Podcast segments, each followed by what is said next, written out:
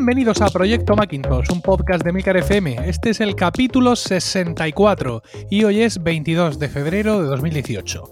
Proyecto Macintosh es el único podcast en español centrado exclusivamente en el Mac y en Mac OS. Hoy vamos a hablar de Twitter en el Mac, de bugs resueltos por Mac OS y otros todavía no resueltos. Contaremos un par de cotillos de Apple y trataremos algunas cuestiones de los oyentes. Proyecto Macintosh te llega gracias a Zencaster, el servicio web para grabar entrevistas en remoto pero con calidad de estudio. Yo soy Emilcar y hoy me acompaña Carlos Burges. Como ves, esto es solo para usuarios de Mac, así que aquí y ahora y para ti comienza Proyecto Macintosh. Muy buenas, Carlos. Muy buenas noches, haciéndome un pitillico desde Austria. De, de nieve hasta las cejas. Sí, como palmo y medio, dos palmos debemos eh, llevar ya. Vamos, esto está que mañana voy a tenerme que poner, como te decía antes, un par de raquetas de tenis en los pies para llegar al curro. Madre mía. Bueno, aquí ahora, mm, al menos en Murcia, hemos tenido unos días así de descanso y ahora ha vuelto a arreciar un poco el frío, pero claro, no es, lo, no es, que, no es igual que arrecie el frío aquí, que tú tengas allí dos palmos de nieve. No solo dos palmos de nieve, sino que la semana que viene pues esperamos pues lo que se llama el invierno de febrero aquí, es decir, pues 14 bajo cero, 16, 17 bajo cero, es decir, gustico para salir a la calle. Madre mía. Bueno, el que no sabemos si estará pasando frío o calor es nuestro compañero David Sassi, que ni más ni menos con la excusa de viene a cenar mi cuñada, después de movernos el día de grabación, nos ha dejado aquí más solos que la una. David. Es que además, David. además, no solo es eso, sino que además hemos de eh, advertir que el tío se ha comprado un MacBook Pro de esos con la barrita de colores para, para jugar ahí al Comecocos y abandona el exclusivo y selecto club de los propietarios de un MacBook, que es un ordenador noble, por esta cosa de colores que le ha hecho Tim Cook para él. Eh, no puedo menos que eh, desde Milcar FM, o sea, no ya desde Proyecto Macintosh, no, desde Milcar FM no puedo menos que censurar eh, la actitud de nuestro compañero y su veletismo a la hora de seleccionar dispositivos de Apple. Aunque, no obstante, hay un audio suyo que dice que, bueno, que quería hablar de no sé qué aplicación, bueno, no sé qué aplicación, no, de una aplicación que nos han recomendado y que él está probando. Con lo cual, vamos a ser honrados y en vez de poner su audio ahora y luego arrastrarlo por las piedras, vamos a poner su audio al final para dejarle al menos que él tenga la última palabra, aunque no se lo merece, por dejarnos colgados en esta grabación de esta noche. Dicho lo cual, pasamos ya con los temas del día y el primero es eh, la actualidad de Twitter en el Mac. Eh, Twitter ha publicado un artículo en su blog hablando de una serie de medidas que quiere poner en marcha para cortar el spam y bueno, para cortar el abuso y determinadas prácticas abusivas de algunos usuarios. Eh, ya no se va a permitir el uso de cuentas múltiples simultáneas para tuitear, retuitear eh, darle a me gusta y darle a seguir. Esto era algo que algunos clientes que soportaban varias cuentas permitían hacer y entre ellos el principal es uno, Carlos, que tú y yo usamos, que es TweetDeck.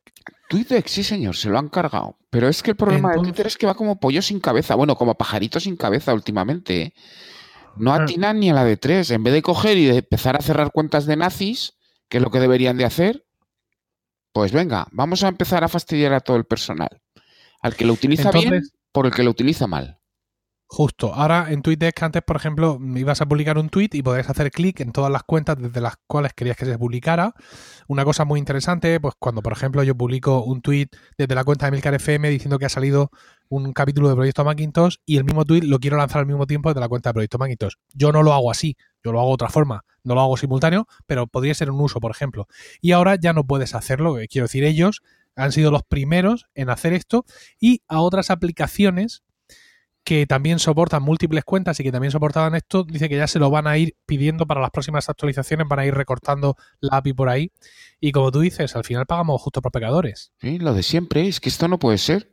En vez de coger y decir, vamos a sentarnos y vamos a hacer limpieza. No, no, dejamos los usuarios que sigan diciendo las barbaridades que quieren y sin ningún tipo de problema. Y, hay que mantener eh, un cierto límite en el respecto de, las barbaridades, porque últimamente eh, Twitter va de libertad de expresión, pero el, concepto de libertad de expresión que últimamente está tomando el cariz en ciertos niveles sociales es eh, libertad de expresión es lo que yo pienso y lo demás es delito de odio. Entonces habría que un poco delimitar un poco el asunto, pero yo creo que son bastante capaces o bastante inteligentes de no tener que recortarnos características para tener que quitarles la voz a ese tipo de personas o a las personas que hacen un mal uso de la, de la herramienta. Porque es que así al final vamos a ir para atrás en, vez de lugar, en lugar de ir para adelante. TweetDeck es una aplicación que compró Twitter hace tiempo, lo comenté hace poco en Emil Cardelli. Se accede mmm, principalmente vía web, pero tienen una aplicación para Mac que no deja de ser un contenedor de la propia aplicación web, aunque no sé cómo lo han hecho porque peta cada mmm, X minutos. Es decir, a, por ejemplo, hace también unas semanas actualizaron eh, la, algunas cosas de TweetDeck, algunos iconos y tal, y hablan la aplicación de Mac que está sin actualizar un kilo de años y ya, y ya, se ve eso también, porque evidentemente, como digo, la aplicación para Mac no es sino un contenedor eh, bastante imperfecto de lo que es el contenido web y es la única aplicación oficial de Twitter, entre comillas, este TweetDeck que nos queda en el Mac, porque otra cosa es que ya por fin la, aplicación, por fin, no porque lo deseara, sino porque mejor hacerlo, eh, lo que voy a decir ahora es que a Twitter ha dicho que ya su aplicación oficial para Mac que ya queda discontinuada, ¿no? que ya no le van a dar soporte, a partir de no sé qué día no cuenta con soporte oficial. Esto ya era algo que se veía venir porque fíjate que la aplicación oficial de Twitter para Mac no soporta los, eh, cuatro, los 280 caracteres. Es la única que se quedó fuera, lo cual ya nos anticipaba pues que se la iban a cargar, que al final es lo que han hecho, realmente. ¿Eh? Ay, ay, Emilio, qué mal está esta gente, de verdad. Qué mal está esta gente. Ay. Y ay. a río revuelto, ganancia de pescadores, porque Twitterific va aprovechado eh, para sacar una actualización importante en la que, bueno, quizá en mal momento incorpora soporte multicuenta, eh, añade varias novedades y mejoras, pues como todas las aplicaciones cada vez que se actualizan, y reduce su precio. Ojo, no es una oferta puntual, porque es lo que se pensaba al principio, ¿no? Mira, han sacado esta actualización y aprovechando que desaparece Twitter para Mac, lanzan una oferta. No, es una reducción de precio. Twitter Refill para Mac costaba, atención, en, en euros, 21,99. Bien. 21,99. Y ahora la bajan a 8,99. Evidentemente, en una, una, intención clara y manifiesta de atrapar a la mayor parte de esos usuarios que siguen prefiriendo usar una aplicación en el Mac para usar Twitter y que no les gusta la página web. Entonces, pues bueno, han querido, digamos, eh, intentar ponerse un poco más a tiro, lo cual, partiendo del precio que partían, yo no soy especialmente roñoso, Carlos, para, para comprar aplicaciones, pero macho, 21,99. ¿eh? Madre mía, madre mía, 21,99. Porque esto es un programa donde se me ha dicho en varias ocasiones que no diga barbaridades, pero esto me provoca decir alguna barbaridad gordísima. Gordísima, gordísima, por Dios, 21,99. Si hay utilidades shareware que de altísima productividad que cuestan 4,99 y estos vienen aquí a cobrarte 21,99. Madre mía, madre mía. Mira, corramos un tupido velo. 21,99. Sí, ese era su precio antes. De hecho, Tweetbot, que sería su rival en el Mac, ahora mismo cuesta 10,99. Eh, entonces, pues eh, con una última actualización del 8 de noviembre de 2017. Es decir, la aplicación se sigue, se sigue manteniendo. La última actualización que hicieron fue para añadir el uso de los, de los 280 caracteres. Y bueno, pues en, rápidamente, evidentemente, Twitterific con esto se ha metido en precio. Parece ser, evidentemente, quiero decir, las aplicaciones muchas veces no es solo lo que hacen, sino el nicho al que vas y el esfuerzo que te cuesta. Eh, potencialmente, mucha menos gente va a comprar una aplicación de Twitter para el Mac de la que lo va a comprar para iOS. Porque la diferencia entre usar Twitter en la web en el Mac y usar Twitter en la web en iOS es mucha, ¿no? Sí. Es decir, en, en el Mac te, con la web a tope va bastante bien, porque además Twitter ha metido un montón de mejoras. Entonces, pues como esto digamos que es, entre comillas, un medio capricho, pues el que tenga ese capricho, por así decirlo, pues lo tiene que pagar. Y por eso está Tweetbot a 10,99 y eh, Twitterific ahora ha bajado de precio. Yo sigo yo sigo alucinando con el precio inicial, ¿no? Con los 21. No, con los 29. Exagerado. Y a Tweetbot, de paso, toquecito que si pusieran un interfaz oscuro, les iría mejor las ventas. No tienen todavía no eso. No tiene todavía eso. Vaya. Y, y, ojo, que además cambiarlo es muy fácil porque no es más que un archivo de CSS. Pero ya sabemos que los señores de Tweetbot, para según sí. qué aplicaciones, se lo piensan mucho, ¿eh? Sí, sí, se las traen, se las traen. El Polbot se las trae. Bueno, vamos a seguir, si te parece, eh, con uno de los temas eh, claves esta semana para todos los dispositivos de Apple. Y es que eh, hemos tenido una especie de atentado absurdo contra todos nosotros. Y es que todos los sistemas operativos de Apple petaban cuando alguien era tan gracioso de enviarte un mensaje con un carácter concreto de, de un idioma indio, de la India, llamado Telugu. Y pues en el momento en que ese carácter te aparecía, por ejemplo, una notificación de un mensaje, tu dispositivo se iba a tomar viento. Apple planeaba mm, solucionar este, este bug en las siguientes versiones del sistema operativo, es decir, en nuestro caso hablaríamos de la 10.13.4, pero eh, se ha popularizado absurdamente esto porque un montón de idiotas han empezado a, mandar mensajes para, en plan gracioso incluso, ¿no? Eh, amigos y familiares, o sea, el nivel de idiotez sumo. Entonces, pues Apple se ha visto obligado a este mismo lunes eh, lanzar una actualización mm, no esperada, intermedia por así decirlo, que en, Mac, Carlos, han llamado actualización incremental, ¿no? De, eh, de 10.13.3. Sí, es algo así. Básicamente es solucionar ese pequeño problema, más que nada por el abuso que se estaba haciendo de esa gente, y conozco algún caso en concreto donde el problema le ha causado bastante problema en sí, porque de verdad, ¿qué necesidad hay de hacer cosas de estas, Emilio? ¿Tú lo entiendes? No, no lo entiendo. De hecho, el, podcast mío, el daily de, esta mañana, ha ido un poco de eso, porque es que, mm, quiero decir, no es, no es un ataque que busca datos, no, o sea, es gente, o sea, es gente que enviaba a grupos de WhatsApp el, mm. el, el este para limpiarse, o sea, para fastidiar a todos sus amigos que tenían un iPhone. O sea, y, y, entiendo que no es una cuestión, digamos, de racismo, ¿no? Eso el que yo diga ahora, es que el que tiene un Android es un envidioso. No, no. Es una cuestión de mala leche.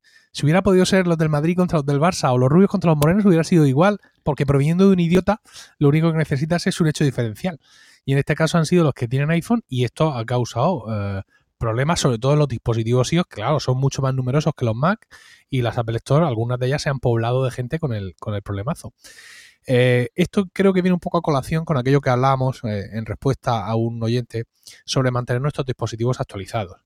Tú ahí mantuviste una, ah, una conversación por tu parte, pero más subida de tono por parte de unos, algunos usuarios que además eh, hicieron comentarios en nuestro podcast, en el blog, en emilcar.fm, anónimamente, no tuvieron la decencia de poner su nombre o su dirección de correo real. Digamos, real con lo cual pues es un debate que no tiene sentido evidentemente desde que empiezas a hablar con alguien anónimo que quiere mantenerse anónimo pues para trolearte, para faltar tal respeto, etcétera, pero yo sigo pensando que fíjate tú qué cosa, o sea, es que hay que hay que mantenerse actualizado.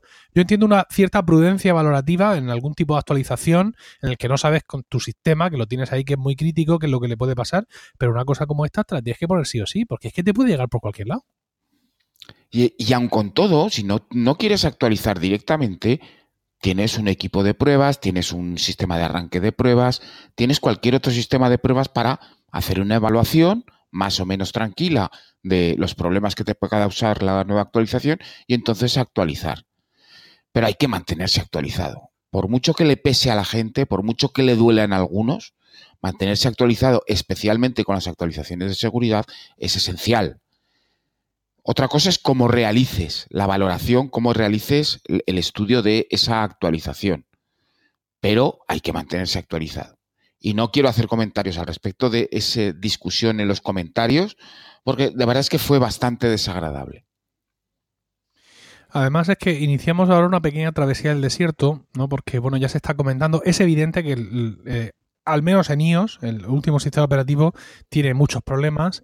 Y bueno, pues ya ha salido la noticia que parece que Apple va a parar un poco la máquina y que iOS 12 va a ir más sobre realmente, de verdad, proporcionar estabilidad y seguridad al sistema más que por añadir eh, más novedades.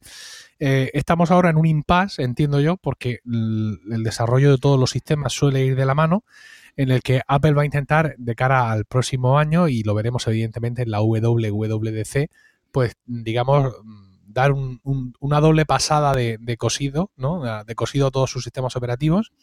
Pero, claro, es que no sabemos cuál es la próxima, o bien tontería, que, puede ocurrir, porque esto al final es una tontería, aunque sea muy molesta, o bien problema grave. Eh, yo quiero recordar algunos de los que han ocurrido últimamente, por ejemplo, eh, algunos que no tienen que ver con Apple directamente, ¿no? Como este problema de los procesadores Intel o la historia esta de, la cuenta de, de, administrador, que son problemas graves que aunque en ocasiones no van a tener una repercusión real y preocupante sobre el 99% de los usuarios finales, pero sí te dejan el culo al aire. No sé si decíamos aquí en Proyecto Macintosh, es como dejarte abierta la ventana de tu casa. Es cierto que vives en una sexta planta, pero sigues teniendo la ventana abierta, ¿no? Entonces, claro, ah, todo esto crea eh, cierta, cierta desazón, cierta desazón, porque bueno, pues el mundo ya no es como era, las plataformas de Apple ya no son tan anónimas o tan, tan minoritarias como eran antes, y pues las cosas se nos ponen un poco más complicadas. Yo creo, sigue, a, mi entender, que es modesto, mi nivel de conocimientos de seguridad es, reducido. Creo que seguimos estando en la plataforma más segura que se puede estar ahora mismo, pero creo más que nunca que tenemos que estar muy atentos a todas estas cosas que pasan, porque bueno, pues si te pilla el Tegulu este, no vas a perder datos, ¿no? Pero de aquí a que te recuperes y que veas cómo salir del, aprieto, pues te puede pasar un tiempo, que en el caso de un particular es un fastidio, pero en el caso de un profesional, mm, cada hora cuesta dinero. Cada hora cuesta dinero, pero el problema está, por ejemplo, que también tienes que mantener una política de copias de seguridad actualizada, porque te pasa eso, si recuperas rápidamente desde una copia de seguridad eh, eh, anterior, bueno, pues pierdes un rato y nada más. Pero si no tienes copias de seguridad, bueno, pues prácticamente ahí te enfrentas a un, a un grave problema. En el caso del Telugu, bueno, pues lo que puedes hacer es intentar conectarte desde otro dispositivo y que no, que no, por ejemplo, que no sea un Mac y borrar esa notificación o borrar el correo, borrar el mensaje y entonces el problema desaparece. Pero bueno, eh, el hecho está allí. Es decir, actualizaciones pensadas, pero actualizaciones, actualizaciones de seguridad y una buena política de copias de seguridad y vives mucho más tranquilo. Sí, eh, comentabas antes que, mm, bueno, pues tienes que actualizar y tener previsto un sistema de actualización de sistema de prueba. Yo siempre recomiendo a todo el mundo el tener una copia completa del sistema mm, que se dice en inglés booteable, arrancable más. Mm, en, español de España queda un poco más raro, pero básicamente es una copia completa de tu sistema que la, de la cual la puedas conectar a un USB del, del ordenador, presionar la tecla modificador y arrancar desde ese sistema. Para si tienes un problema, por lo menos que puedas diagnosticar que no es un problema de hardware, ¿no? Es decir, si tú arrancas desde otro, desde otro sistema de otro disco y arrancas correctamente, el problema es de hardware. Perdón, el problema es de software, perdón. Si, arrancas desde otro disco y, no consigues arrancar, el problema es de hardware. Mm. Y, con ese disco de arranque tú puedes estar de nuevo trabajando en muy pocos minutos, ¿no? Hace poco a, a Pedro Luis Alba, de aquí de Milcar FM, le puse en marcha, bueno, se puso en marcha él solito su sistema con Carbon Copy Cloner, yo además coincidió que eh, iba a hacer un vídeo para Focus eh, explicando cómo se hacía una copia con Carbon Copy Cloner y bueno, pues eh, hay otro ser humano más que está a salvo. Y por cierto, hablando de Carbon Copy Cloner, el desarrollador de esta aplicación ha descubierto un, un bug que también está ahora mismo en, en, High Sierra y estaba yo leyendo en un artículo en inglés y no enterándome de nada cuando he visto tu artículo también en mi aplicación de, RSS, tu, artículo en FacMac, y me, encanta tu entrada porque es la sensación que he tenido. Dice, la noticia sobre este bug es un bug sobre imágenes Sparse Bundle y APFS, ¿no? Y empiezas el artículo diciendo, la noticia lleva un par de días rondando y en general nadie la ha explicado bien. Vamos a entrar de forma técnica en este asunto, pero explicado para humanos. Y la verdad es que cuando he leído me he echado a reír porque en ese momentos estaba leyendo la noticia en inglés, ¿sabes? Y como, como esta animación que hay en Instagram, ese que se ve eh, que se ven así las fórmulas rodando por tu cabeza y las símbolos de interrogación, yo estaba exactamente igual. Así que eh, por favor, ya que estamos hablando de un bug que está resuelto, vamos a hablar ahora de este bug que mm. todavía no está resuelto. Cuéntanos qué es lo que pasa. Si es que se nos van a borrar los discos duros así. No, no, no va a pasar nada. De hecho, me parece que en la 10.3 está la acumulativa, lo han solucionado, aunque todavía no lo tengo afinado, pero vamos, el problema es el, el problema es el siguiente. Cuando trabajas con imágenes de disco, con imágenes de disco dinámicas, hay dos tipos de imágenes de disco dinámica. La primera, que es una, es una opción en la que tú eh, pones un límite a esa imagen de disco y eh, si tú añades a esa imagen de disco 50, 50 megas, por ejemplo, pues el archivo de la imagen de disco que, que, se crea tiene 50 megas. Si le vuelves a añadir 100 megas, tendrá 150 megas, pero si le quitas esos 100 megas, seguirá ocupando 150 megas, porque digamos que ha crecido, pero es incapaz de eh, hacerse más pequeña. Entonces, eh, para solucionar ese problema, específicamente para trabajar con Time Machine, cuando se trabaja con los Time Capsule o con otras eh, soluciones que permiten Time Machine en remoto, casi siempre a través de red. Apple generó a partir de macOS X 10.5, si no recuerdo mal, lo que se llama una imagen de disco de paquete dinámico. Esta imagen es bastante interesante porque permite precisamente hacer eso. Esa imagen, ese archivo, crece y decrece en función de la información que le añadimos o quitamos. Sigue teniendo un límite cuando nosotros creamos un sparse bundle o sparse bundle, eh, nosotros le definimos un tamaño final, es decir, puede ser, por ejemplo, 50 gigas y no puede ser más grande de 50 gigas. Pero cuando le añadimos archivos o se los quitamos, va creciendo, es decir, va creciendo, por ejemplo, hasta un giga, luego le quitamos 500 megas y se reduce a 500 megas, ya que eh, realmente es un paquete de eh, información, eh, no es una imagen en sí, sino que es un paquete de archivos. Y dentro de ese, esa imagen Sparse Bundle, lo que tenemos son pequeños grupos de archivos de 8 megas, 8,4 megas aproximadamente, que son los que van aumentando eh, o, se, van añadiendo o se van quitando de esta imagen. ¿Qué es lo que ocurre? Que cuando, o qué es lo que ha pasado? Que cuando Apple eh, introdujo eh, APFS, el nuevo sistema, em, la, lo estropeó con un archivo intermedio que es, o con un sistema intermedio, con un subsistema intermedio que se llama Disk Image-Helper.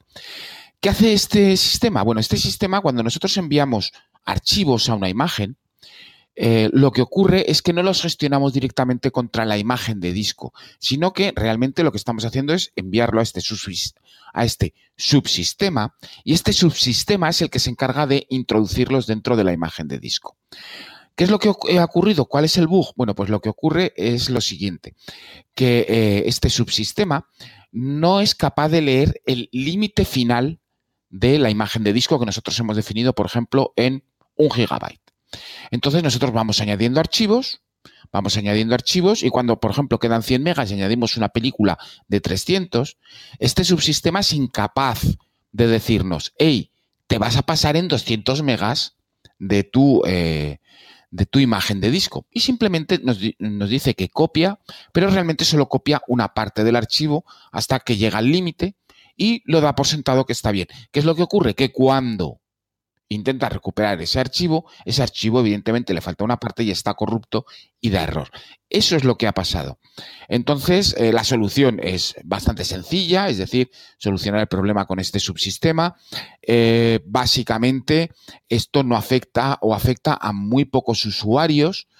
Eh, afecta específicamente a Carbon Copy Cloner porque utiliza este tipo de imágenes para crear imágenes de copia de seguridad y evitar así que ocupen muchísimo espacio en las unidades de almacenamiento. Así aumentan de tamaño o decrecen de tamaño en función de las necesidades o de lo que el usuario está guardando como copia de seguridad. Casi siempre copias de seguridad acumulativas. Así que, mm, evidentemente, esto no va a afectar a tu disco duro interno, a tu disco duro externo, eh, a una memoria USB. exclusivamente afecta a este tipo de imágenes solo con el formato APFS con HFS Plus funciona perfectamente. Y eh, yo creo, yo diría que con esa actualización mm, eh, acumulativa de última de High Sierra eh, lo han solucionado. Creo que el problema no era excesivamente complicado de localizar, era bastante sencillo y creo que lo han solucionado. Tengo que hacer unas, pruebas, no he tenido suficiente tiempo para probarlo. Lo, lo probé el día que publiqué el artículo, ha sido esta mañana, ya no sé en qué día vivo. o fue ayer, fue ayer el artículo fue... Ayer, en concreto. Y, ayer, sí. Y eh, yo estuve haciendo unas pruebas por la mañana, eh, me daba los errores correspondientes cuando estaba intentando sobrepasar el tamaño de, eh, final o el tamaño predefinido de, de, esa imagen. Así que yo creo que lo han actualizado o lo han arreglado en esa actualización. Y de nuevo, no es un bug importante con la actualización, importante actualizar, se soluciona y aquí está todo el problema, que también ha causado mucho escándalo, pero tampoco es un, un grave problema en sí, por decirlo de alguna forma. En la nota de la actualización no lo pone. Pone que, bueno, dice el, eh, el procesamiento de una cadena haga con fines maliciosos puede provocar daños en la memoria heap, que es el tema del Tugulu este. Eh, y no pone, no pone nada más. Se ha solucionado un problema de corrupción de memoria mediante la mejora de la validación de las entradas, pero eso no es de lo que estamos hablando. Pero bueno, tampoco es la primera vez ni la última. Bueno, de hecho es cada vez sacan una actualización y resuelven cosas que no especifican en, las notas, ¿no? Sí. Así que bueno. Lo pues típico, esta actualización soluciona problemas, mejora la estabilidad y el rendimiento del sistema. Y no te dice nada más. Justo. A ver, en las pruebas que podéis hacer, si vemos al final qué pasa. Y, que pueda tener. Vamos ahora a relajar un poco, ¿no? Después de este par de puntos más técnicos, a hablar un poco de tonterías, de tonterías de Apple como empresa. Y es que resulta que hay una noticia que nos dice que los trabajadores de Apple Park se están estampando contra los cristales, como si fueran moscas. ¿Qué es lo que ocurre? En el Apple Park los espacios son muy diáfanos, es todo así como muy maravilloso, muy etéreo, pero sigue habiendo despachos, sigue habiendo salas de reuniones, sigue habiendo eh, separadores, es decir, la mayor parte del, espacio está abierto, pero hay evidentemente muchos espacios que están cerrados con cristal, ¿no? Todo, todo de cristal.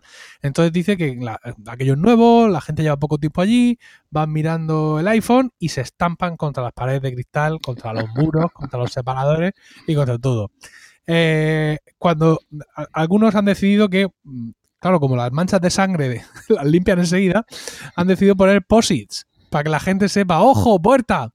Pero eh, Johnny Ive esto no lo tolera. Entonces tiene, tiene una policía política, ¿no? Tiene unos vigilantes de la estética eh, que, van, eh, que van por los pasillos, supongo que en un Segway, porque aquello es inmenso, retirando todos los avisos y todos los posits que ponen los, trabajadores, porque el diseño es el diseño y a ti te encontré en la calle. Entonces, pues, sí, sí, sí. sí. Me, me, recuerda regular, ¿eh? a mi empresa, porque mi empresa también se hizo, hicimos una reforma en 2005 en nuestras oficinas y se hizo todo diáfano, tiramos todos los muros y lo hicimos todo de cristal.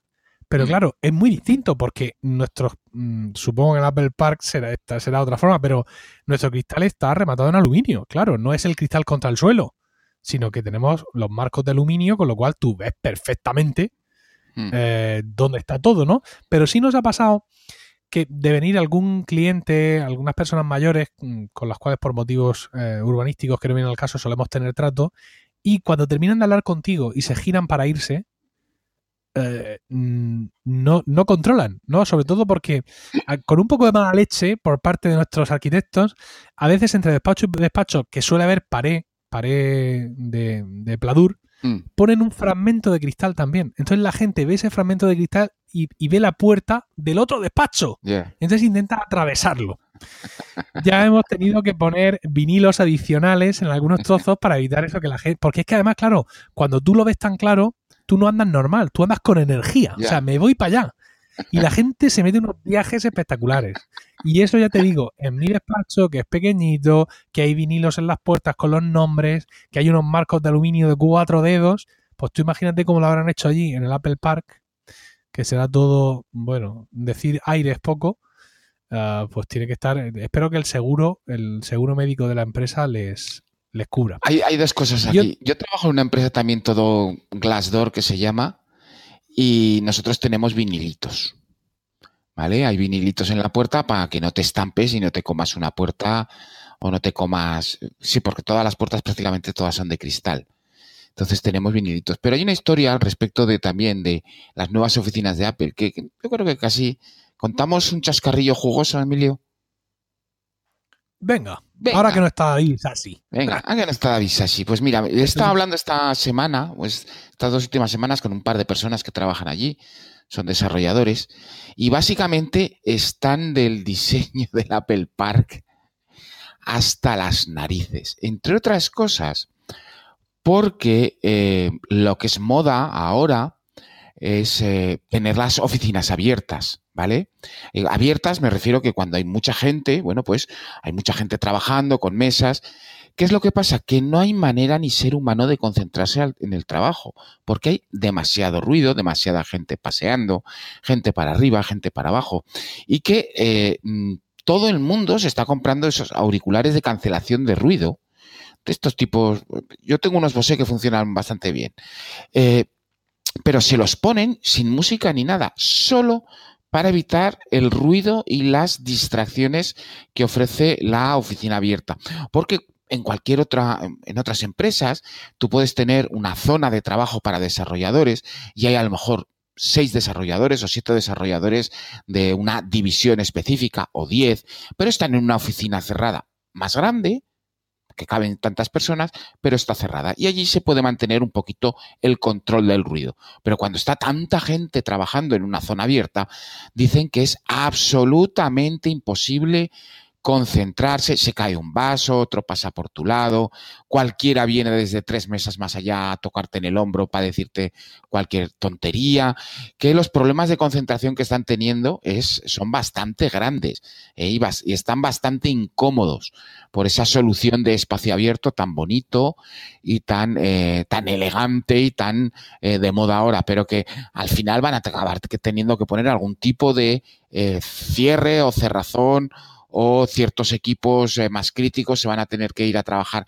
a zonas un poquito más restringidas porque al final les resulta muy, muy, muy molesto. Sin nada más que, que ver el software que nos están entregando para ver lo distraídos que están, eso es evidente.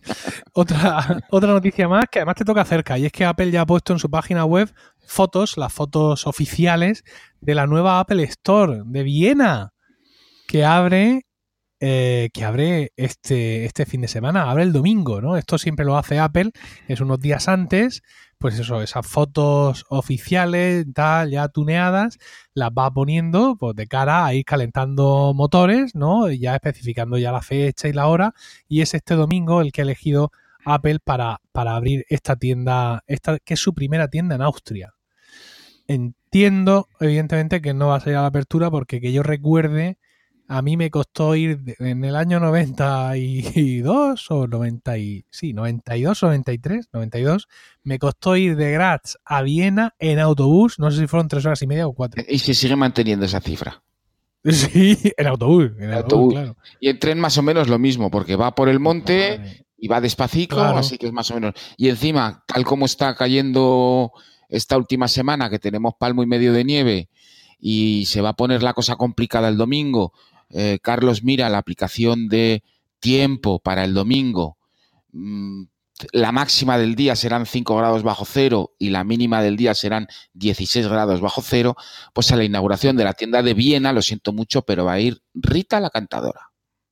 Bueno, la, tienda está en Körtner Strasse, número 11, por si alguien le pilla cerca, y la apertura será el eh, domingo ¿Es domingo? ¿Samstag con la? Sí, Samstag es sábado, me parece. Sábado. Ah, pues no sé dónde había visto que la, apertura era domingo. Bueno, pues Samstag es sábado, que es eh, efectivamente el día, el día 24, sábado a las 9 y media de la mañana. Ahí mm. temprano será la inauguración de esta tienda. Bueno, pues como son siempre todas las inauguraciones, ¿no? Pues con sus aplausos, sus cosas, sus pitos, sus flautas. Mm.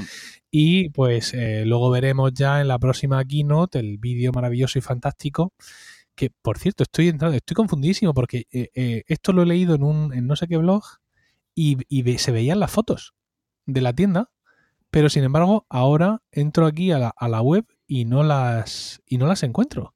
O sea, aparece el letrero que han hecho, un, cartel promocional, hmm. así con una, con una especie de no sé qué, pero no están las fotos. Entonces, pero bueno, lo que sí está claro es que ahora, en, cuando dices que quieres ver, entras a la web de Apple y dices que quieres ver todas las tiendas, mm, eh, hay un, desplegable para elegir el país y ya aparece Austria, ya aparece esta tienda.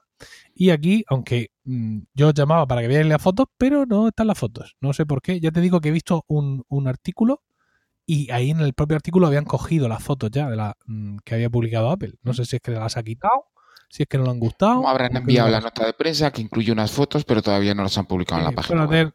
Eso es, es que mira, como, por eso tú eres centurión y yo un simple optione, que decían en Asterix y bueno, pues esa era la otra noticia. Yo soy muy de Apple Stores y siempre que haya alguna noticia así, eh, pues la vamos a traer aquí a Proyecto Macintosh.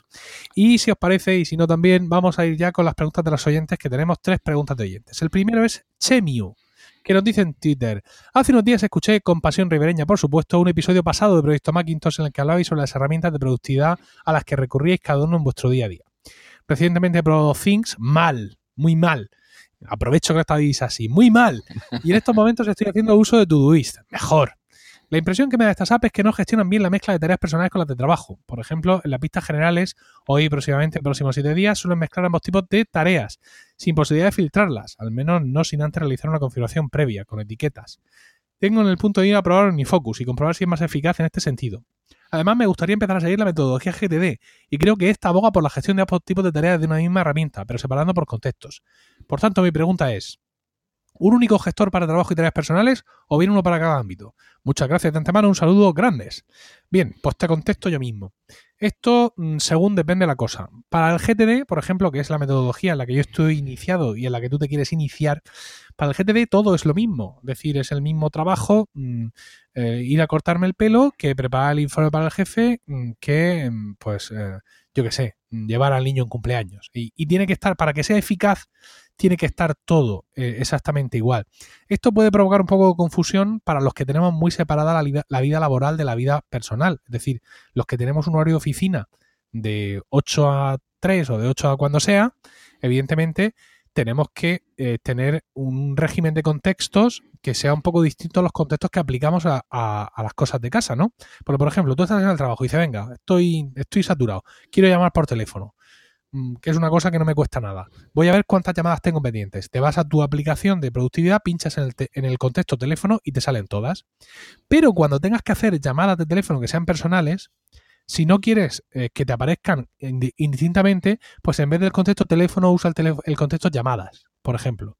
Esa sería la forma de separar por contextos, es decir, pero siempre partiendo de una decisión tuya y de una, ah, y de una clasificación tuya.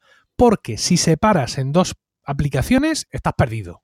Estás perdido porque vas a tener siempre una fricción, va a haber una aplicación que te va a gustar más que la otra, una que se va a integrar mejor con el correo electrónico que la otra, y al final una u otra aplicación la vas a dejar de utilizar o vas a dejar de trabajar con ellas eficientemente. Esto desde mi punto de vista. Y te digo esto porque a mí me ha pasado. Yo he estado usando OmniFocus durante mucho tiempo para mis cosas personales y las cosas relacionadas con mis podcasts, y en el trabajo he estado usando un millón de historias. He probado de todo. Y al final, como a mí, a mí lo que me va en mi, vida es OmniFocus, hasta que no he conseguido unificarlo todo, y para eso me he tenido que llevar el iPad al trabajo todos los días, pues no me ha ido realmente bien en la gestión de mis tareas en el trabajo. Eh, aquí cada maestrillo tiene su librillo, pero mi respuesta desde mi punto de vista es que lo unifiques todo y si te raya eso de estar en casa y de pinchar un contexto y que te salga algo de la oficina, pues ya sabes, tienes que mejorar tu árbol de contextos para que no te, para que no te pase. He dicho. ¿Seguimos? Adelante. Dice un oyente. Hola equipo, tengo una pregunta para el programa 64. Soy profesor de música en un colegio y tengo, eh, tengo utilizar... ¿Qué forma es esta de escribir? y tengo que utilizar. tengo que utilizar mucho las teclas de volumen para presentaciones música. ¿Hay alguna manera? Hay, y ahora, sin símbolos de interrogación. Punto. ¿Hay alguna manera? Parece que afirma, pero en realidad pregunta. ¿Hay alguna manera de desactivar el molesto HUD que sale en el centro de la pantalla cada vez que subo bajo el volumen? Punto. Estoy desesperado, sí, por la ortografía. Dice, incluso aceptaría que Carlos pasase algún comando para usar el terminal, o sea, encima con descendencia. Y remata, Gracias, cracks. No tengo fuerza. Pues porque sabemos de quién viene. Sí, sí. A ver, intenta resolverle a, Natán de Swiss Spain este problemazo vital que tiene. Malo, es que tiene malo. Mira, para esto hay dos opciones, ¿vale? Eh, la primera le he estado mirando aquí en el, en el guion del programa y eh, yo sabía que para versiones anteriores de OS X esto era factible. Entonces, eh, realmente vamos a dar la explicación técnica. La explicación técnica, fastíate Nathan, te voy a dar la Nathan, la explicación técnica. Esto lo gestiona un, subsistema del, de, de macOS que tiene un nombre en concreto que se llama Bethel, tiene diferentes opciones, plugins, etcétera. Y antes eh, se cargaba, este sistema, este subsistema se cargaba a través de un daemon y utilizaba un plist, con lo cual tú podías utilizar ese comando de terminal de forma desesperada para descargar ese daemon y que simplemente no te apareciera el eh, subsistema BC. Lo que pasa es que es un poco rollo, evidentemente cada vez que no quieres que aparezca, bueno, pues eh, tener que eh, forzar ese comando de terminal, aunque habría cosas fáciles para poder introducirlo. Ah, yo entiendo que cuando estás explicando, porque hay una solución más sencilla, que cuando estás explicando eh, este tipo de cosas en el colegio, estás utilizando el ordenador y estás utilizando una segunda pantalla, porque no estás mostrando en una pantalla de 13, una de 15, incluso en la de 27 del iMac, de un posible iMac, eh, esa pantalla para explicar cosas a los diferentes alumnos, porque ya con que tengas 10 o 12, los que están detrás no van a ver nada. Entendamos pues que hay dos pantallas por lo menos conectadas, tu pantalla, la de tu ordenador y por ejemplo la de un proyector. Cuando tú conectas eh, una pantalla externa y tú abres eh, preferencias del sistema, el panel de control pantallas y después vas a alineación, encontrarás allí dos, eh, cuando desactivas la opción de pantallas duplicadas, es decir, generas un escritorio extendido, bueno, pues más o menos aproximadamente proporcionalmente las dos pantallas que estás utilizando con dos eh, resoluciones. Y en la parte superior de una de ellas hay una pequeña barrita blanca. Esa pequeña barrita blanca es la que define cuál es el monitor principal. Esto es bastante interesante porque cuando nosotros definimos en esta estructura de alineación de, eh, de pantallas cuál es el monitor principal, cuando nosotros guardamos, por ejemplo, un documento de un archivo, él lo guarda eh, y decimos que lo guarde en el escritorio, él siempre busca o el sistema siempre busca cuál es la pantalla principal y lo guarda en esa pantalla. Lo mismo ocurre con los sistemas Bethel. Si tú subes y bajas el volumen o se conecta el ratón o se conecta un teclado Bluetooth o cualquiera de los diferentes elementos que aparecen bajo ese icono Bethel, lo hará siempre en la pantalla principal.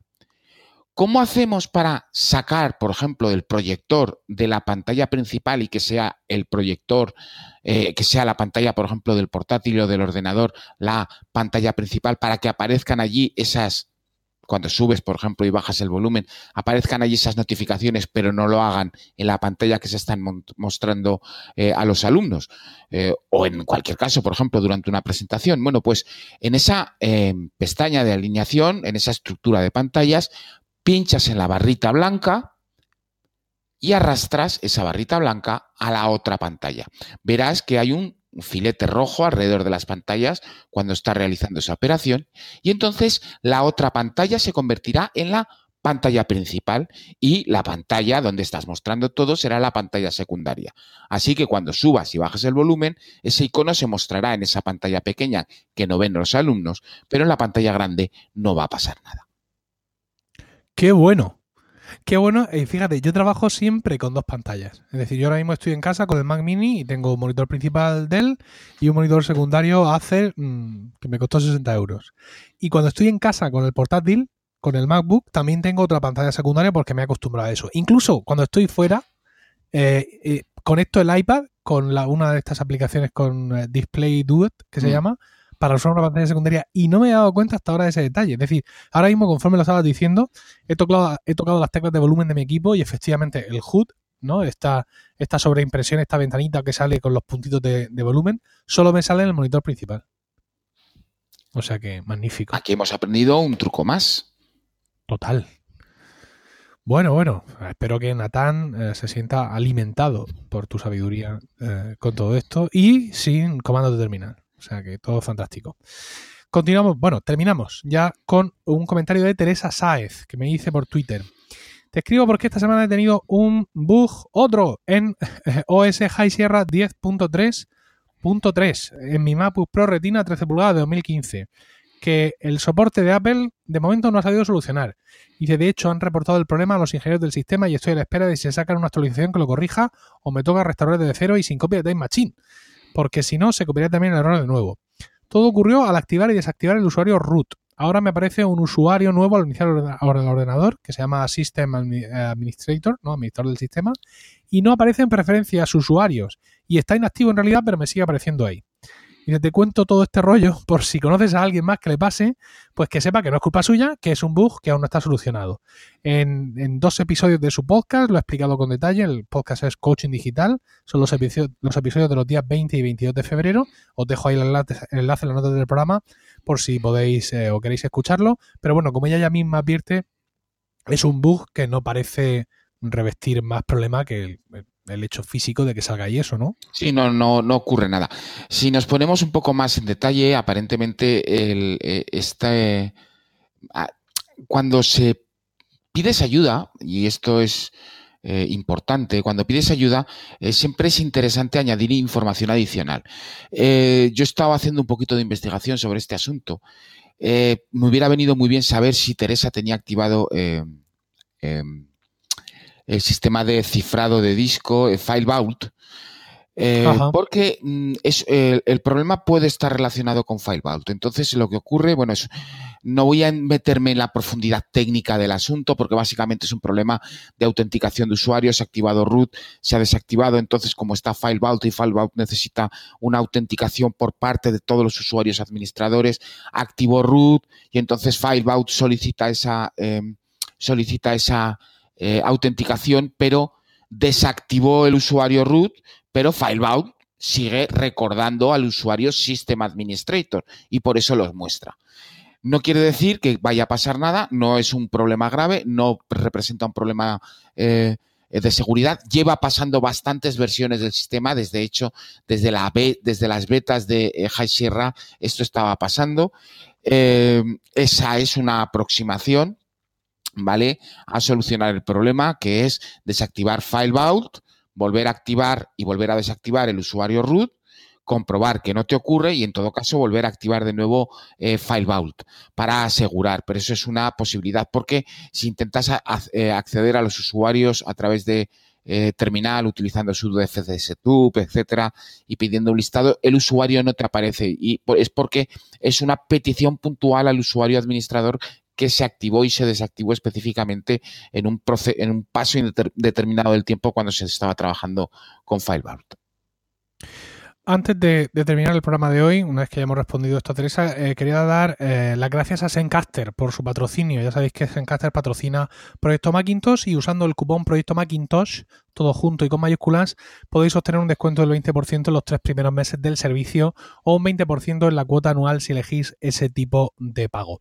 Eh, tenemos un último asunto que tratar y es una aplicación de iOS que estaréis pensando, estos ya se han vuelto locos, ¿no? Van a hablar de una aplicación de iOS en Proyecto Macintosh, anatema, mm, vayamos a por las antorchas. No, es una aplicación que, que tiene su sentido, que hablemos aquí. La aplicación se llama Hello. Vamos a poner el enlace en las notas del programa porque es un nombre muy adecuado, porque es el Hello punto que aparecía en la pantalla del Mac, pero con ese Hello es un infierno de SEO.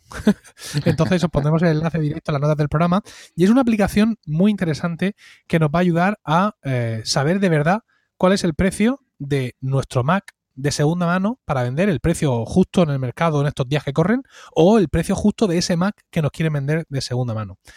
Eh, David Isasi, en un intento por congraciarse con nosotros después de abandonarnos para cenar con su cuñada, ha sido el que se ha encargado de, de hacerle un análisis y como lo hemos puesto ya de todos los colores en el programa, eh, pues yo pienso que es justo, insisto, como he dicho al principio, ser nobles con él y dejarle que tenga la última palabra. Así que, Carlos, buenas noches. Buenas noches, Emilio. Buenas noches a todos. Y eh, os dejo con David Isasi hablando eh, de la aplicación Hello. Un saludo y hasta el próximo programa. Muy buenas compañeros, ¿qué tal estáis? Bueno, hoy no puedo estar con vosotros allí en vivo y en directo, pero sí que puedo hacer algún comentario sobre un tema que, que yo creo que os va a encantar. Primero, antes de nada, hacer un hacer una, una reseña sobre una aplicación, una aplicación que, que me pasó Emilio y me dijo, esto mm, no te lo puedes perder, échale un vistazo a esto porque tiene una pinta estupenda. Y la verdad es que la tiene, la verdad es que la tiene, la ha tenido, le he sacado partido y además pues me ha arrastrado a donde estoy ahora. Y dices, bueno, ¿dónde te ha arrastrado esto? Bueno, pues me, me ha arrastrado a un sitio donde no pensaba yo que iba a estar. Eh, de todas maneras, antes de aventurarme aquí, comentar un poco la aplicación. La aplicación se llama Hello, Hello eh, con un punto al final. Eh, si habéis escuchado el daily de Emilio, pues él habla de ella y si estáis suscritos a Focus también habla en el weekly de, de la semana pasada, si no recuerdo mal también habló de, también habló de, la aplicación. Bueno, esta aplicación Hello está, eh, está desarrollada por un, chico que se llama Joel Rodríguez. Y este chaval, la verdad es que ha hecho, un, vamos, para mí, un papelón, porque la aplicación no tiene ningún misterio, es una aplicación sencilla, pero hace algo que hasta ahora era un auténtico coñazo y es que cuando vendías cualquier eh, dispositivo de Mac, pues nunca sabías qué precio tenías que ponerle. Tenías que irte a páginas como Mac to Sell o tenías que irte a otras páginas que hacían una valoración. Hay veces que no funcionaban muy bien, hay veces, bueno... Eh, digamos que se podía encontrar la manera de, saber el precio del Mac que te querías comprar, pero mm, tampoco recibías ningún asesoramiento. Y esta aplicación, esta aplicación Hello, Hello acabado en punto, que yo creo, Joel, que algo que tienes que hacer en la voz de ya es ir pensando un nombre para la, para la actualización, porque no hay manera de encontrar la aplicación en ningún sitio y, yo creo que alguna vueltita, alguna pensada le tienes que dar porque desde luego para poder vender la aplicación, eh, por lo menos la gente lo primero que tiene que hacer es encontrarla y con ese nombre lo va a tener complicado. De todas maneras, seguro que Emilio os deja un enlace a la aplicación en las notas del programa. Y eh, lo que sí que os digo es que la aplicación funciona muy bien. Porque lo que os decía, lo que hace es eh, algo que normalmente, pues si, eres, eh, iba a decir un maquero o, alguien que se ha relacionado con, con, Mac, con un iPhone, no sé, cualquier dispositivo de la manzana, lo más seguro es que en algún momento te plantees pues vender el equipo. O, bueno, vender o comprar. En el caso de vender, pues tú vas a la aplicación, hay una pestañita, hay un icono en la fila de abajo que te dice eh, valorar mi Mac. Tú le dices qué ordenador tienes. Pues mira, tengo un MacBook Air de 13 pulgadas, eh, comprado a mediados de 2012, eh, tengo, tiene un procesador de 1,5 GHz, 4 GB de RAM y 128 GB de disco duro. Bueno, pues él te dice, mira, pues tu ordenador a día de hoy si lo vendes, mm, pues puede rondar entre los 430 y los 400 80 euros. Él se basa en los últimos resultados y eh, los últimos resultados en cuanto a ventas que ha habido en Internet y bueno, la verdad es que eh, aparentemente tiene muy, muy buena pinta. Y esto te ayuda también a una cosa, y es que todos aquellos eh, pesados, cansinos que te venían preguntando, eh, oye, que voy a vender mi ordenador, ¿por cuánto pedirías tú por él? ¿Cuánto no sé qué? Oye, mira, instálate la aplicación, esto está preparado, vamos, para que mi hijo sea capaz de, de, conocer el precio, y si estás dispuesto además de comprar ordenadores en segunda mano, también te viene muy bien, porque no solo te dice, te aconseja en función de tus necesidades, qué ordenador eh, bueno, eh, se acerca más a lo que tú vas a necesitar, sino que además, si te metes en el, eh, o si estás dispuesto a gastarte algo, dinero en ordenadores de segunda mano, pues te pregunta además cuál es tu presupuesto, con lo cual te orienta muy bien acerca de en qué punto te sitúas para la compra o para la venta de un Mac. Y ahora viene la segunda parte. Y es que, claro, pues yo me empecé a cacharrear la aplicación, me gustó. Eh, dije, ah, pues voy a poner cuál es el ordenador que tengo ahora. Pues yo tengo, mira, tengo un, un MacBook de 12 pulgadas, el último que ha salido.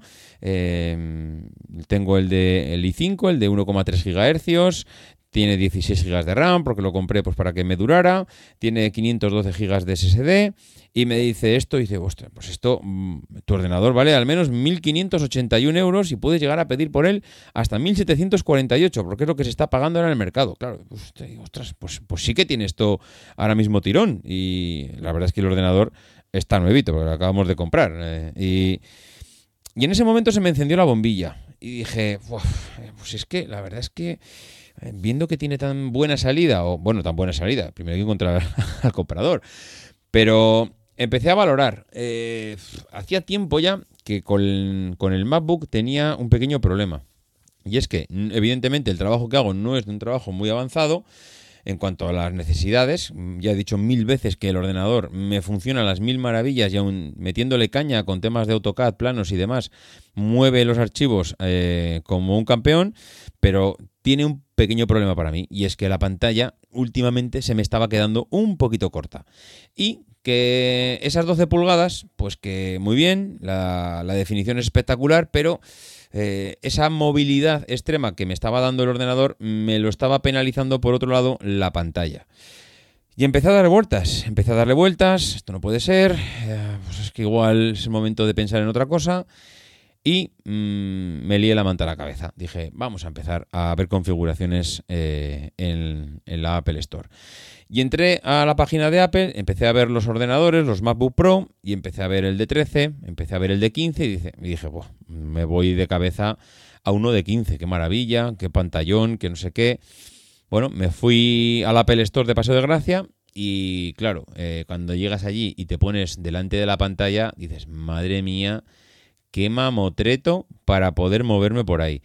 La pantalla, espectacular, pero claro, es que aquello parece una paellera. O sea, es que aquella pantalla junto con el ordenador es que necesitas una carretilla para moverlo. Y, y en ese momento, allí delante del ordenador y con el dinero caliente en el bolsillo, pues me di cuenta que ese ordenador no era para mí. Y menos mal que fui a, que fui a la tienda a, verlo, porque estaba incluso dispuesto a haberlo eh, comprado y, haberlo dejado reservado simplemente para recoger.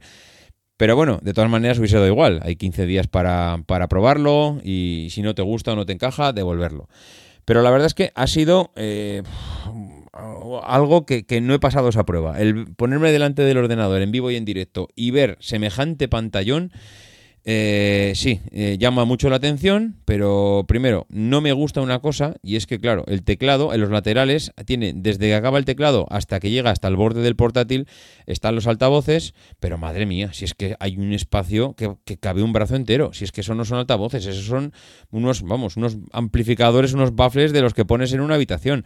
Eh, demasiado antiestético, y si a eso le sumaba que tenía que comprarme o hacer o volver a apuntarme al gimnasio, para poder llevar eso debajo del brazo continuamente, eh, no, no, he pasado la prueba. ¿Y qué he hecho? Pues me he ido a la otra mesa, a la mesa de los MacBook de 13, MacBook Pro de 13, y ojo, oh, pues mira, eso que pensaba yo, que pasar de un MacBook de 12 a uno de 13, pues no se iba a notar la diferencia y que para eso no iba a pasar. Ah, amigo, pues es que no son 13, es que son 13 y pico. Y entre que son 13 y pico y que vienes de uno de 12, pues claro, pues lo que pasa siempre, que te pones allí delante y que cuando llevas el dinero en el bolsillo, pues que, pues que me marcho con él. Y yo no he podido resistirlo. Eh, he, dado el salto, he pasado a un MacBook Pro mm, de 13 pulgadas. Eh, concretamente estoy grabando eh, ahora mismo con él. Es un 3,1 GHz, un, un Core i5. 8 GB de RAM. Yo venía con un MacBook de 12 de 16 GB pero claro, eh, es lo que le decía al chico que me ha estado allí eh, atendiendo. La verdad es que he tenido los dos MacBook. El de primer año con 8 GB, este 16, eh, en ambos hacía lo mismo. Mm, podía tener muchas aplicaciones en paralelo y algunas con muchos requerimientos, como puede ser ejecutar Parallels, iTunes, Mail, Safari, Slack, el calendario, no sé, mm, Things yo suelo ser de los que tienen muchas aplicaciones abiertas y nunca he tenido la sensación de que el, ordenador se ralentizaba por escasez de RAM. Es verdad que todos vienen ya con SSD, con lo cual eso ayuda. Y de hecho el chico me ha dicho, dice, hombre, aunque eh, ahora mismo te comprases el de 8 GB, que es el de que me he comprado, tienes que tener en cuenta que el SSD que lleva ahora es mejor que el que, o sea, el SSD que tienes ahí es mejor que el que tienes tú y que el i5 que tienes ahí es de eh, doble núcleo, no como el que tienes tú, que es un i5, mm, como ya nos dijo Marmillán en su podcast, eh, de cuatro ventanas, que ya si no nos metía el dedo en el ojo, pues revienta, pero bueno, ya que aprovecho, lo recomiendo. Eh, era un, era un i5, digamos, eh, maquillado. Realmente lo estaban llamando así, pero no era un, un, Core i5 como los que se está poniendo en, los, en el resto de los portátiles. Bueno, pues al final, ¿qué he hecho? Pues que me lo he cogido. Me he cogido este MacBook Pro de 13 pulgadas de 3,1 eh, GHz, 8 GB de RAM, 512 de disco duro. Mm, me he quedado ahí pensando entre quedarme en el 256 o pasar al 512. Al final me he quedado con el de 512. No he querido tampoco penalizar ahí, ya que me ponía, me daba igual 2000 que 2200. Y nada, pues, pues que, me lo he, que me lo he comprado, Emilio. ¿Cómo lo ves? Te has quedado con el MacBook, tío, que te has quedado ahí atrás. ¿Y ahora qué? ¿Ahora qué me dices? No me dirás ahora que, ah, que esto no sirve para nada, que si ordenador de luces de colores, que si no sé qué. Bueno, nada, eh, ahí os dejo. Esta era mi aportación. Ya no que no puedo estar con vosotros, por lo menos, pues nada, mm, que tengáis un audio con mi voz. Sé que me echáis mucho de menos y que nos vemos en el próximo episodio, compañeros. Venga, un abrazo. Aquí termina Proyecto Macintosh. Gracias por el tiempo que habéis dedicado a escucharnos. Tenéis nuestros datos de contacto en emilcar.fm barra Proyecto Macintosh, donde también esperamos vuestros comentarios. El próximo programa será dentro de 15 días y hasta entonces no dejéis de visitar fac-mediomac.com para manteneros al tanto de tutoriales, novedades e información sobre el Mac y Mac OS. Was a photograph of an early morning country road, the kind you might find yourself hitchhiking on if you were so adventurous. Beneath it were the words, Stay hungry, stay foolish. It was their farewell message as they signed off Stay hungry, stay foolish. And I have always wished that for myself. And now, as you graduate to begin anew, I wish that for you. Stay hungry, stay foolish. Thank you all very much.